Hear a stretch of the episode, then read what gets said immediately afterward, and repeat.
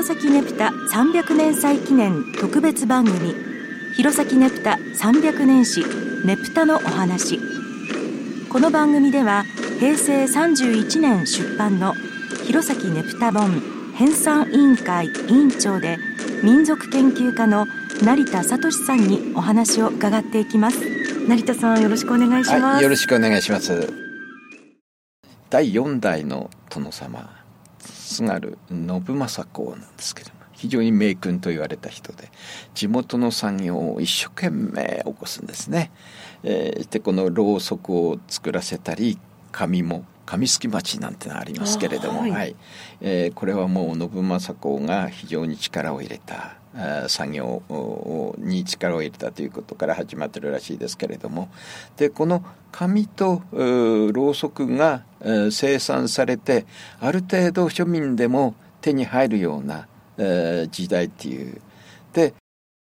えー、今年300年祭ですね練ったの。はいであれは、えー、その信政公のいわゆる息子の 信久公が、えー、初めてそのねぷたを見た。だから、えー、その紙とろうそくの生産ができるようになってようやく、えー、そういう灯籠を作ることができるようになった。ねぷたという形に、えー、発展する素地ができてるっていうできたということ。でこの頃から、うん、その、灯籠になっていったんではないかという説を唱える先生もおられますよね。で享保7年、えー、1722年今から300年前あたりにちょうど、うん、そのねねぷたができるようになる。最初は角道路だったですけどもですね、はいですからその何て言うんでしょうかねその灯籠を作る前はおそらくいわば松明みたいなもの。まあろうそくはあっても例えば紙がなければあの風が吹いて消えてしまいますよね。えー、で紙で覆いをつけることによって消えない、えー、のができる、えー、まあそれが照明になったり、えー、する、えー、その灯籠が発展してねぷたになるということになるわけですね。でこの2枚の写真をちょっとご覧いただきたいんですけれども、えーと、こちらの写真はですねこれ、えー、黒石市のひな菓子という行事です。大河原のひな菓子という。であの、えー、蚊帳なんかで作った船みたいなものに大きな松明みたいなのが立てて、はい、でこれを川に流してやるんですね。でそれであのと今年は豊作かどうかということを占ったりするんですけれども。でこれは、えー、ひな菓子という名称で今でも、ね、行われて伝わってますけども、はい、こちらの同じようなやはり蚊帳みたいなので、えー、穂柱みたいなのを立てて、ええ、でこれは海に流してますね。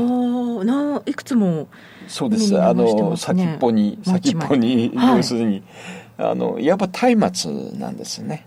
で非常によく似てる。でこれはですねあの富山県の滑川市というところのねぶた流しなんです。名称がねぶた流し。ねぶた流しのおそらく古い形であるのかもしれないまだ灯籠になる前の古い形で、うん、ですから青森県内でもこの灯籠になる前はこんな松明みたいなのを立てて、えー、まあ、あの街中は流しあのあのこれで、えー、練り歩くということはしなかったかもわからないけども、はい、悪いものをこれにつけて流してやるとかそれからこれが農民の行事だからその農事の占いをするみたいなことに結びついていくんですけれどもですね。えー、黒石と富山県離れてるのに、こんなにそっくりな。あの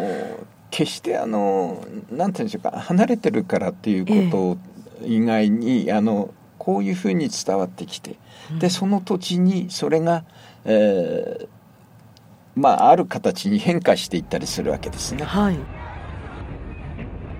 ねぷたの由来についてお話しいただきました。成田さんありがとうございました、はい、どうも失礼しました